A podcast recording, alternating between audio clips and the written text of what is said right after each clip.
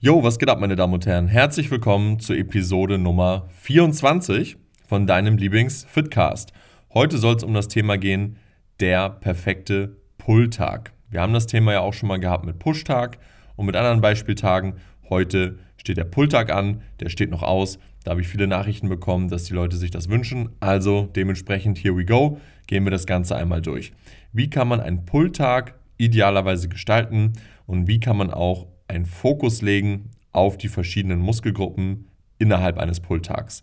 Zum Beispiel Trapez, Latissimus, Bizeps, hintere Schulter. Wie kann man einen Pulltag gestalten, sodass man ja, je nach Ziel halt die jeweiligen Muskelgruppen mehr oder weniger im Fokus hat.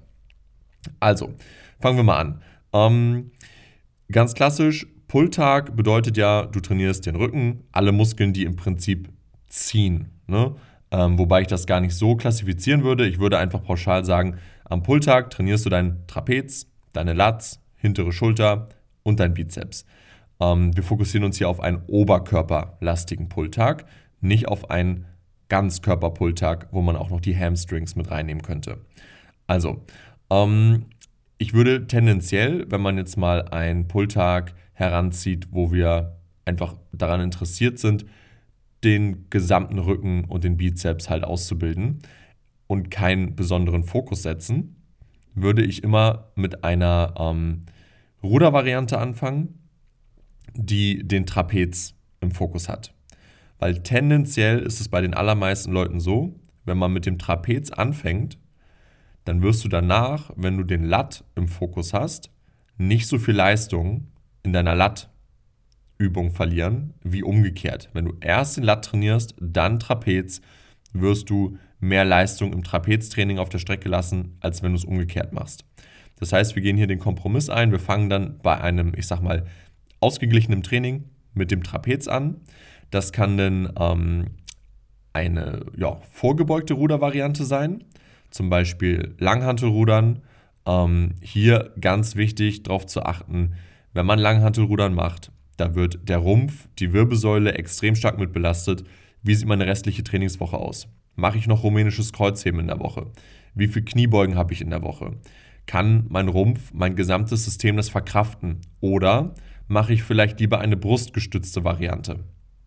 Für Anfänger kann das super viel Sinn machen, auch mit Langhantelrudern und rumänischem Kreuzheben und Kniebeugen in der Woche zu arbeiten. Aber umso fortgeschrittener du bist, würde ich vielleicht tendenziell in der Regel davon absehen, eine vorgebeugte freie Rudervariante einzubauen, sondern ich würde eher in eine brustgestützte Rudervariante switchen. Das kann sowas sein wie eine Maschine, zum Beispiel breites Rudern an der Maschine, ähm, T-Bar-Rudern mit einem breiten Griff, ähm, aufgelegtes Schrägbankrudern mit Kurzhanteln. Das sind alles so Übungen, die für den Trapez super, super geil sind. Hier ist es jetzt natürlich auch wichtig zu verstehen, wie wollen wir den Trapez überhaupt richtig trainieren oder wie müssen wir das machen. Der Trapez wird am besten trainiert, indem du auf deine Schulterblattbewegung achtest, weil nichts anderes macht der Trapez. Der lässt quasi deine Schulterblätter komplett nach vorne wandern und zieht sie wieder zurück nach hinten. Und das möchtest du auch in dieser Ruderbewegung machen. Das heißt, in der ersten Übung, in der Trapezübung, achtest du darauf, dass deine Schulterblätter komplett mit nach vorne wandern, wenn du in die Dehnung gehst und wenn du zurückruderst, im wahrsten Sinne des Wortes, dann ziehst du auch deine Schulterblätter wieder mit zurück. Also deine Schulterblätter bewegen sich während der Bewegung mit, weil das die Aufgabe vom Trapez ist. Und ähm, dann haben wir hier im Prinzip die erste Übung schon abgefrühstückt. Danach würde ich dann weitermachen mit dem Lat. Ähm, hier kann man jetzt entweder eine Zugbewegung von oben auswählen, zum Beispiel ein enger Latzug von oben, oder eine Bewegung von vorne. Je nachdem, was man macht, fokussiert man den Lat jetzt ein bisschen anders. Wenn du von oben ziehst, hast du eher den unteren Lat. Wenn du von vorne ziehst, hast du eher die horizontalen, die mittleren Lattfasern. Die meisten Leute haben einen schlechten unteren Lat. Das heißt, für viele bietet es sich auch an, ähm, die erste Lattübung von oben zu wählen ähm, um halt den unteren Lat noch ein bisschen mehr zu fokussieren. Das kann wie gesagt ein enger Latzug sein, das kann ein einarmiger Latzug von oben sein, das kann ein Pull-Around sein, das kann eine High Row einarmig von oben für den Lat sein. Da gibt es super viele Möglichkeiten. Danach würde ich dann ähm, eine Lat-Variante von vorne machen, zum Beispiel enges Seilrudern im Sitzen. Das macht zum Beispiel Sinn, ähm, um hier nochmal die horizontalen Lattfasern so ein bisschen in Fokus zu nehmen. Und danach als letztes würde ich vielleicht nochmal einen breiten Lattzug mit reinnehmen, um auch nochmal ja, den oberen Rücken zu treffen, den Teres Major abzudecken. Der Teres Major ist auch im Prinzip ähm, das, was die Leute als oberen Lattanteil bezeichnen. Und den kannst du halt ganz gut ähm, trainieren mit einem breiten Lattzug. Ähm, ja, und dann haben wir im Prinzip den Rücken schon mal abgedeckt. Ähm, die Rückenstrecker, die natürlich auch ein Part vom Rücken sind, die werden dann natürlich trainiert, idealerweise innerhalb der Woche mit einer Kreuzhebevariante, mit einer vorgebeugten Rudervariante.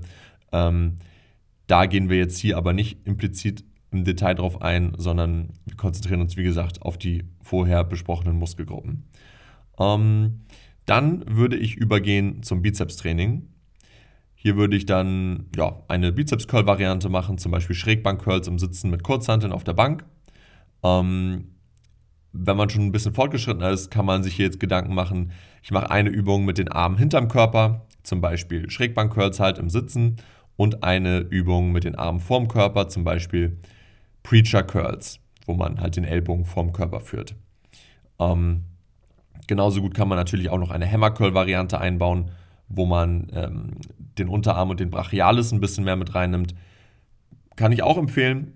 Ich persönlich würde dann sagen, entweder du machst eine reguläre Bizepsübung und eine Hammer Curl Variante oder du machst zwei Bizeps Varianten, einmal vor und einmal hinter dem Körper und machst den Hammer Curl dann an einem anderen Tag. Das wäre so ein klassisch strukturierter Pulltag. Also drei bis vier Rückenübungen, zwei Armübungen und jetzt kommt noch am Ende eine Übung für die hintere Schulter. Das können Facepulls sein, das kann Butterfly Reverse sein, das können Crossover Flies sein am Kabel, das kann eine Rudervariante sein für die hintere Schulter. Ähm, wenn man für die hintere Schulter rudert, ist es so, das sieht visuell sehr, sehr ähnlich aus wie das, was man auch beim Trapezrudern macht. Man rudert mit breiten Ellbogen oder abgespreizten Ellbogen an einer Maschine mit Kurzhanteln, etc. Das ist im Prinzip egal. Der Unterschied hier ist aber, dass man die Schulterblätter fixiert hält. Also beim Rudern für die hintere Schulter, es sieht visuell genauso aus wie für den oberen Rücken, nur dass die Schulterblattbewegung wegfällt, weil das macht halt der Trapez. Wir führen im Prinzip nur den Ellbogen nach vorne und nach hinten, um die hintere Schulter zu trainieren und verzichten auf die Schulterblattbewegung, ähm, achten aber halt darauf, dass die Ellbogen trotzdem so im 45 Grad oder im 60 Grad Winkel abgespreizt sind. Ja, und das wäre dann einmal so ein kompletter, ich sag mal, stinknormaler Pulltag. Drei bis vier Rückenübungen, A, zwei bis drei Sätze, dann zwei Bizepsübungen und hinterher nochmal eine Übung für die hintere Schulter. Je nach Priorität kann man jetzt natürlich auch diese Übungsreihenfolge abändern. Das heißt zum Beispiel, wenn ich meine hintere Schulter komplett priorisieren möchte, kann ich natürlich auch als allererstes die hintere Schulter machen. Also eine Isolationsübung, zum Beispiel Butterfly Reverse, dann nochmal vielleicht eine zweite Übung sogar, ähm, hintere Schulter fokussiertes Rudern. So, dann habe ich die Schulter ganz am Anfang einmal komplett abgedeckt. Und der Vorteil ist bei der hinteren Schulter, dass es ein sehr kleiner Muskel ist, und wenn ich das als allererstes mache, werde ich mir für den Rest des Trainings wahrscheinlich nicht großartig Performance klauen. So, und dann würde ich, nachdem ich die hintere Schulter abgefrühstückt habe, den Rest wieder abtrainieren. Das heißt Trapez, Latz, Bizeps, zack. Und jetzt haben wir einen hinteren Schulterfokus. Dann gibt es natürlich auch die Möglichkeit, dass der Trapez im Fokus ist. Wir haben ja am Anfang gesagt, einen normalen Pushtag, äh, Pulltag würden wir auch einfach mit dem Trapez starten, mit einer breiten Rudervariante. Wenn man jetzt den Trapez explizit im Fokus hat, würde ich genauso vorgehen. Vielleicht nochmal eine zweite Variante mit einbauen. Also zwei verschiedene Rudervarianten für den Trapez zu Beginn. Und ansonsten würde alles gleich bleiben. Also auch relativ unspektakulär. Dann ist es so, wenn wir den Lat zum Beispiel fokussieren wollen, auch hier, wir fangen mit dem Lat an, eine Zugübung von oben, eine Zugübung von vorne. Wenn man es ganz auf die Spitze treiben will, vielleicht sogar noch eine dritte Variante, wo man von unten rudert, um mehr den oberen Latt zu treffen. Also zwei bis drei Lattübungen. Für die aller, aller, aller, allermeisten reichen zwei vollkommen aus. Zwei Übungen, a zwei bis drei Sätze. Danach kommt dann der Trapez, der dann wahrscheinlich ein bisschen drunter leidet, was aber auch okay ist, weil wir ja den Lat priorisieren wollen und nicht den Trapez. Und dann wieder ganz klassisch Bizeps. So, jetzt gibt es noch eine Möglichkeit und zwar, wir haben jetzt hintere Schulter einmal durchgesprochen, wir haben den Trapez durchgesprochen, wir haben den Lat durchgesprochen, aber es gibt ja auch noch die Arme. Es gibt ja auch noch die Möglichkeit, den Bizeps als erstes zu trainieren. Macht das Sinn? Ähm, Im Pushtag, wir haben uns ja in dem Podcast auch schon mal über den optimalen Pushtag unterhalten und wie man dort alle Muskelgruppen durchpriorisieren kann. Und an einem Pushtag kann man zum Beispiel sehr, sehr gut ein enges Bankdrücken als erstes machen. Man kann sehr gut Dips noch mit sehr, also man kann enges Bankdrücken machen, man kann Dips machen, man kann enges Schrägbankdrücken machen. Das sind alles Übungen, die den Trizeps extrem rannehmen trotzdem auch die Brust und die Schulter stark mit dran nehmen. Also für den Push-Tag eigentlich optimal. Beim Pull-Tag ist es so, wenn wir den Bizeps jetzt fokussieren und wir machen am Anfang zwei, drei Übungen mit jeweils zwei, drei Sätzen für den Bizeps, dann ist danach das restliche Pull-Training im Prinzip im Arsch. Weil wir so viel Leistung verlieren werden, wenn unser Bizeps komplett am Ende ist in den ganzen Rückenübungen. Das ist beim Pushtag halt ein bisschen anders. Wenn du Dips oder enges Bankdrücken machst, dann kriegt die Brust einen heftigen, wunderbaren Reiz ab. Hier beim Pulltag ist es halt anders. Ne? Also du fängst halt an mit Bizeps, der Rücken kriegt 0,0 Reiz und dann, wenn du mit Bizeps durch bist und den Rücken trainieren möchtest, dann ist der Bizeps so stark limitierend, weil er einfach schon so am Ende ist, dass du den Rücken im Prinzip gar nicht vernünftig trainieren kannst. Man könnte jetzt hier natürlich auch argumentieren, dass man, ich sag mal, sehr bizepslastige Grundübungen macht, zum Beispiel Klimmzüge in einem engen, neutralen Untergriff oder Parallelgriff. Kann man machen, ist in meinen Augen nicht ganz so zielführend in der Praxis wie enges Bankdrücken, wie Dips und so weiter und so fort. Das heißt, wenn du den Bizeps fokussieren möchtest, dann würde ich anders vorgehen. Ich würde den Bizeps regulär am Pulltag immer gegen Ende trainieren oder gegen Mitte, so, ne? Also Trapez, Latz, Bizeps und am Ende nochmal hintere Schulter. Das wäre so die Möglichkeit. Und wenn du den Bizeps halt wirklich im Fokus haben möchtest, dann würde ich ihn als erstes trainieren, aber an einem anderen Tag. Zum Beispiel am Pushtag vorweg oder am Beintag vorweg. Trainiere den Bizeps an einem anderen Tag als allererstes, aber nicht am Pulltag und dann hast du das Problem im Prinzip gelöst. Wenn du dein Bizepsvolumen so gut verteilen kannst, dann wird dein Pulltag sogar noch kürzer und ein bisschen entspannter, weil du den Bizeps an einen anderen Tag verlagerst. Und der Bizeps ist ein Muskel, den man super häufig trainieren kann.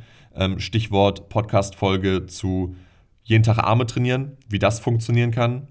Ähm, der Bizeps regeneriert super schnell. Und ähm, wenn du zum Beispiel Push hast und am nachfolgenden Tag Pull, dann kannst du wahrscheinlich am Push-Tag vorher zwei, drei Sätze Bizeps machen, ohne Probleme am nächsten Tag dann Pull trainieren. Da muss man sich ein bisschen rantasten. Vielleicht sind es auch nur zwei Sätze, die du verkraftest. Ne? Das musst du dann schauen. Aber sowas ist möglich. Und wenn du zum Beispiel Push-Pull-Beine hast, dann kannst du im Prinzip problemlos am nächsten Tag, am Beintag, vier, fünf Sätze Bizeps machen und am Pulltag machst du gar kein Bizeps. Oder du machst Bizeps am Pulltag und du machst am nächsten Tag nochmal am Beintag morgens. Das würde wahrscheinlich auch gehen. Nur da musst du halt Volumen, Intensität, Übungsauswahl gut managen, damit du keine Probleme bekommst. Wie du das machen kannst, wie gesagt, Podcast-Folge mit jeden Tag Arme trainieren. Wie kann man hochfrequent Arme trainieren? Die nochmal durchhören, um sich dort die ganzen Infos rauszuziehen. Und ja, so würde ich wie gesagt vorgehen. Also je nachdem, was du priorisieren möchtest, einfach die Reihenfolge im Training ändern. Abgesehen vom Bizeps bzw. Armtraining, da würde ich am Pulltag das ähm, Bizepstraining an einen anderen Tag auslagern, um den wirklich maximal zu priorisieren. Und ja, so kannst du im Prinzip der Training planen, ähm, Volumen, Satz, Satzempfehlungen und so weiter. Die genauen Übungen, das ist natürlich immer individuell. Da musst du genau schauen. Wenn du da nochmal konkret Hilfe brauchst, kannst gerne auf mich zukommen bei Instagram ähm, bezüglich Coaching, bezüglich Beratungsgesprächen etc. Ähm, aber der konkrete Fall, was für dich am aller, allerbesten ist, das ist immer sehr spezifisch und das kann man in einem Podcast natürlich nicht allgemeingültig verfassen.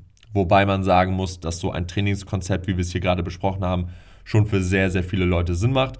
Aber es gibt natürlich immer Ausnahmen, wo eine gewisse Übung nicht funktioniert, wo das nicht funktioniert. Das Studio hat dieses Equipment nicht. Wie können wir hier eine Lösung finden, etc. Wenn du dabei Hilfe brauchst, wie gesagt, sag gerne Bescheid. Und ja, das hat in den letzten Wochen richtig gut geklappt mit den Themenvorschlägen in meinen DMs. Das heißt, wenn ihr Themenvorschläge habt, schreibt mir einfach bei Instagram. Schreibt mir einfach, ihr wollt irgendein Thema behandelt haben hier im Podcast, was euch interessiert zum Thema Fitness, zum Thema Ernährung. Und ähm, ja, wenn man das gut umsetzen kann, dann wird das hier umgesetzt. Ich wünsche euch soweit noch ein schönes Wochenende, je nachdem, wann ihr den Podcast hört, eine schöne Woche und dann hören wir uns beim nächsten Mal.